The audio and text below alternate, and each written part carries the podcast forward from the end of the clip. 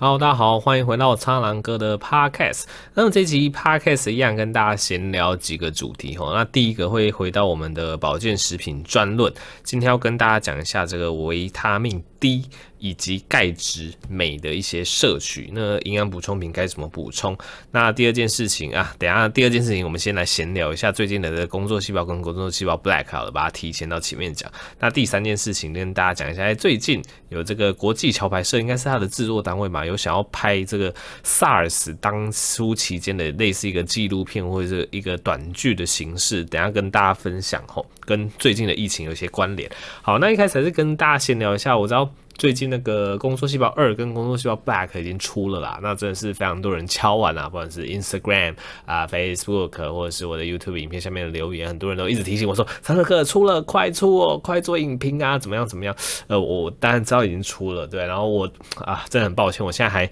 没有时间去追这两部。那大家知道我这一个月其实被外放这个云林分院嘛，所以基本上我这一个月呃能够追这个工作细胞的剧的这个时间，相对来讲。没有很多，而且因为我在云林的关系，我其实完全没办法拍片。就是大家现在每个礼拜五看这个上传 YouTube 影片，都是先前已经拍好的。就是我为了要应付这种呃突如其来，可能一个月没办法拍片，或是几个礼拜不能拍片，我一定是都要有一些库存的备用片在那边，然后我没办法拍，我就把它上传。对，所以我这个月其实我都没办法拍什么新片，因为我就不在我。就是台北的熟悉的环境里面，所以一开始就是现在还没办法帮大家 follow 这个工作细胞二跟 Black，这请大家多多见谅。而且老实说，下个月跟下下个月，其实这段时间会蛮忙的，就又要回到加护病房的生活啦。那也有一些未教合作的影片等等，所以我预估我可能会等到。呃，工作细胞二或是 Black，他们快要结束的时候，我或许会挑个其中个一两集，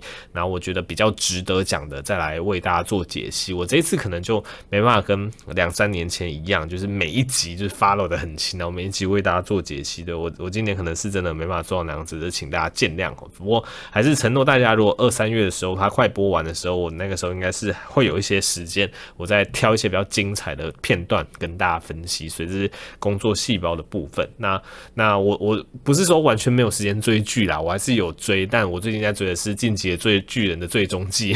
的一个礼拜追。最终这一集可能时间就不不太够用了，这样子。那《进击的巨人》这也是对我来讲影响非常深的一部作品啊，因为它还算是拍了很久吧，从第一季到现在好像六七年过去。我那个时候看了第一季时间，天啊，好像二零一二年还是二零一三年左右，我就想说，我靠，那么快，七八年、六七年时间已经过去了。那今年终于来到了。第四季也就是最终季，所以我最近其实是在追《进击的巨人》，然后工作细胞还没有 很多的时间去追，你们再等我一下，这样子好。那第二个主题跟大家回回到一下这个营养保健补充品的这个分析啦，那一样是跟这个药师健生活合作哈，因为大家知道药师健生活是这个蔡药师他创立的品牌，那它里面的很多一些什么重金属的检验哪一些检核都传给我看过，自己是还蛮推的，所以我会去介绍一些呃，我觉得你可以考虑使用的营养保健品这样子。那今天的主题是这个钙片，就是他们有一一款产品叫做钙镁粒，有钙有镁。有维生素 D，但我还是每一次讲保健食品，我都会把话讲在前面。我认为你一个人的营养素摄取最好的方式，还是由你自然的饮食，或者是像这种太阳光的。曝晒，因为等下会讲到太阳光的曝晒可以帮助我们体内合成出维生素 D。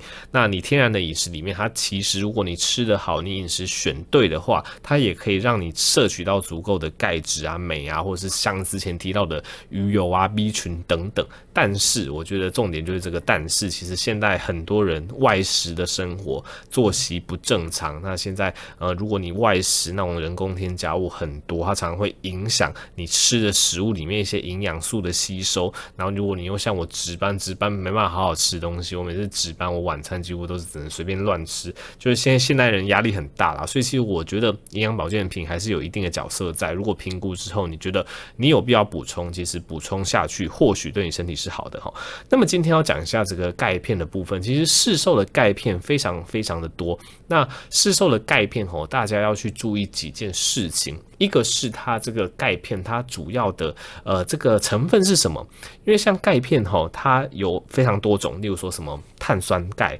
呃什么磷酸钙，然后什么柠檬酸钙啊等等，就是钙片的形式它是非常非常多种的。那重点是这么多种的钙片形式，它的吸收率是不一样的。那以药师它出的这一款美钙力，它使用的是这种天然的海藻钙。那海藻钙我查过它的吸收率，它的吸收率其实是非常高的，它的吸收率是三十九 percent。大家听到三十九 percent 哈，三十九 percent 的钙片你还敢出来卖？你吃了一百分的东西，你才有三十九分被吸收呢？对。钙片就是那么难吸收，就是海藻钙它的吸收率大概三十九 percent，它已经是非常非常高了。我举另外其他种你在市售上常见到的成分，例如说碳酸钙，碳酸钙它的吸收率只有二十六 percent。乳酸钙它的吸收率只有二十九 percent，它其实都是远低于我们刚刚讲的三十九 percent。那另外比较常听到像柠檬酸钙，市售也蛮多柠檬酸钙。柠檬酸钙老实说它的吸收率已经偏高了，但也不过是三十五 percent。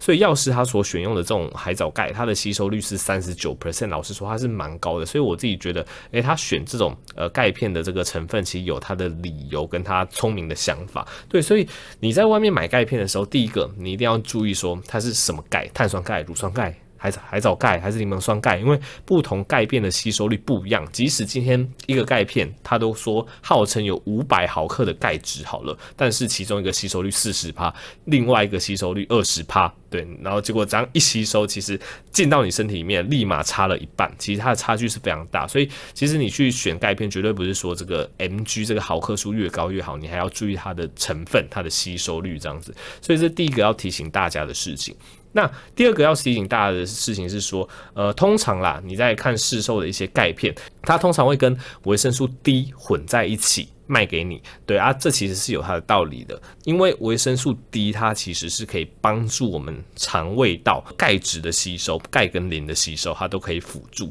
意思就是说，如果你今天体内缺乏维生素 D，然后你单纯只补充钙片的话，那那样子对你钙的吸收其实是非常不好的。你可能吃下去，绝大部分的钙都会流失掉，没办法吸吸收。所以通常钙片跟维生素 D 会加在一起，因为维生素 D 它其实是可以辅助钙的吸收的。所以第二个补充给大家的冷知识，诶，为什么市售的钙常常都要跟维生素 D 搭在一起卖？吼，那药师这一款它也是很贴心的。钙跟 D 合在一起，所以你一次可以补充到两个。那维生素 D 跟钙哈这两个元素，老实说，现代的人非常的缺乏。我先讲钙好了，这大概是二零一六年国民健康署的统计，这是我们台湾自己的统计吼。所有的矿物质里面，每个人缺钙的状况是最严重的。那最最。绝大多数人，他这个调查报告非常高，九成以上的人钙质都是摄取不足的，包括青少年九成以上哦，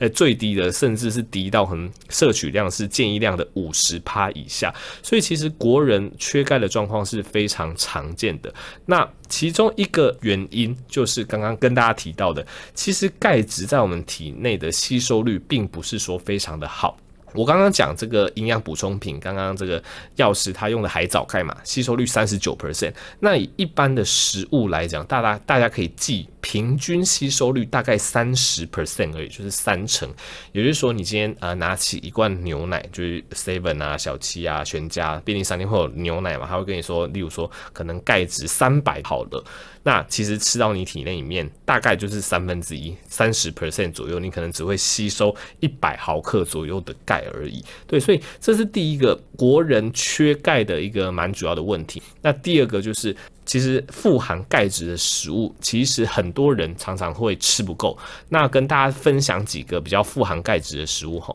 第一名就是大家非常熟悉的黑芝麻，黑芝麻有非常丰富的钙质。那第二名是像小虾米这一类的，对，因为小虾米你要把它整只吃进去嘛，它那个外壳啊，就是类似就是软壳那种东西，诶，钙质也非常的多。那第三名大概就是奶制品啦，奶制品像牛奶啊。呃，气死、乳酪等等，这些钙质都还蛮多啊。再来是一些十字花科类的食物，像是什么芥菜啊、呃芥蓝菜等等的。这些食物都是钙质比较多的。那六七八名大概有什么海参啊、紫菜啊、黑木耳啊、海带啊，那再一些什么豆腐啊、豆干啊，这些钙质都还蛮多的。所以以上这些食物，你平常如果你没有特别刻意去摄取的话，其实你身上的钙质会非常的不够。那一个人一天要摄取多少钙质呢？那现在的建议是说，以一个成年人来讲，至少每天是建议摄取一千毫克以上的钙质。那刚刚的数据也提供给大家看了，其实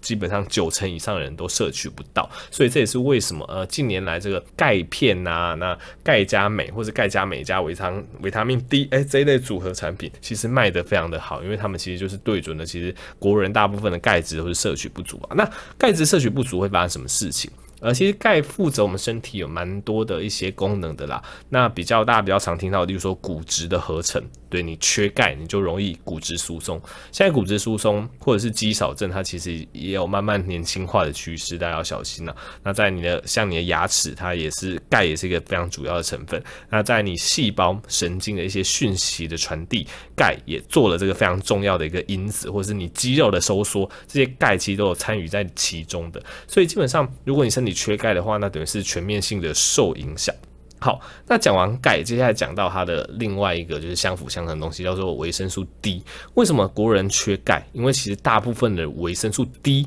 也摄取不足，维生素 D 吼，其实蛮大一部分你会需要靠照射太阳光，因为照射太阳光，其实那个维生素 D 会在你体内自行合成。那自行合成的话，你体内有足够的维生素 D，它就会帮助你钙质的吸收，这是相辅相成的。可以很不幸，其实现在大家工时都很长嘛，像我们就一天到晚待在医院，就算是夏天，外面的太阳光很强，你也不会去外面曝晒太阳光嘛。所以其实国人啊，就算是青少年，就有这个研究指出，去抽血验他们身上的钙浓度跟维他命 D 浓度，常常这个维他命 D 浓度都不够啊，就是大家晒太阳晒得太少。那再来维他命 D，单也有一些食物你可以去补充的，例如像是黑木耳，那或是一些鱼类，像鲑鱼啊、秋刀鱼啊、吴郭鱼啊，或者是像香菇啊、鸭肉等等，这些都算含不少的维他命 D 啦。对，所以你就可以参考一下我刚刚讲的富含钙质的食物跟富含维他命 D 的食物，去看一下，哎，检视一下你生活中摄取这些食物到底够不够。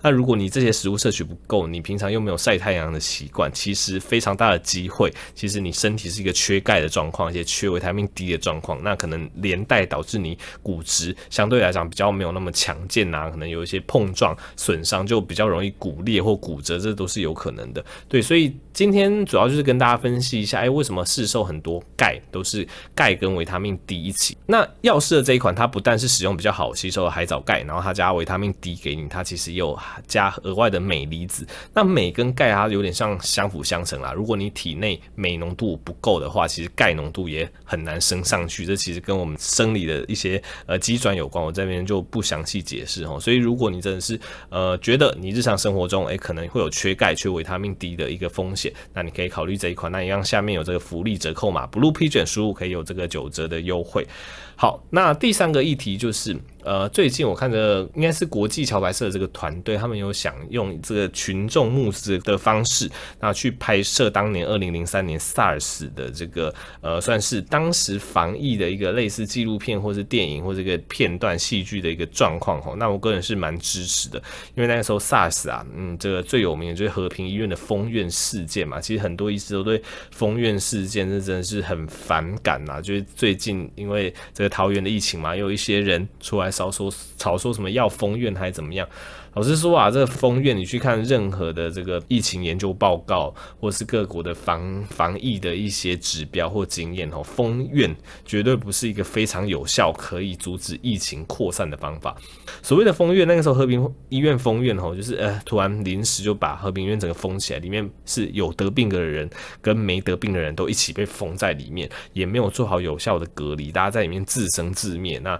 即使里面有医护人员，他们也没办法，就是去照顾病人啊，有可能就没有资源可以进去，然后有病的人就传染没病的人，然后最后死了一堆人，这根本就不叫做防疫，这叫做练蛊。对，所以一些人听到和平的风云事件，真的觉得这就是当年的一场悲剧。那总之就不说当初是哪些人主导这个东西，那一部分当然也是时空背景啦，的确是时空背景是有些不同的，因为那个时候对 SARS 是很陌生的，那时候一些病毒的检验、一些筛检也没有像现在这么先进。那以当时的那种状况，然后可能一些署长们他们又很畏惧，然后一些地方的行政长官就是弄了这种惨不人道的方法，所以办到现在时空环境已经大不同了。大家这个台湾的防疫做到现在做得非常好，大家都知道其实隔离才是最有效的方法，而且就是这种居家隔离的方式，让他不要接触其他人。那过了十四天之后，自然没有传染力了。那真的有比较严重的症状，再到医疗院所给专人照顾，这其实是比较好的防疫方法，绝对不是说什么封院吧，有生病的没生病的封且，让他们在里面练蛊，有病的传染没病的在里面自生自灭，是绝对不是一个好的防疫方法。总之跟大家推荐一下，哎，这个募资的网站啊，如果大家对这个二零零三年那个时候 SARS 这个悲剧，呃，有一些兴趣，那你想要更了解一些防疫的一些经验上面一些传承，那跟当时的人做哪些牺牲贡献，你可以点一下呃下面的链接吼，那里面就是一个募资的网站，对，然后你可以去贡献一下下。那如果他们经费筹措，他们应该就会开始开拍了，我个人是蛮期待的吼。好了，那这一集 Podcast 就跟大家分享到这边啦，喜欢观众喜欢就去看我的 YouTube 频道，那可以订阅我方格子的这个医学文章，去购买我出的九十趴有关性别医学，但是没有人教这本书。那还有什么我还没有讲到的 Podcast，大家可以继续收听我的 Podcast，会有一些定时的、不定时的医学常识的更新。那我们就下期再见喽，拜拜。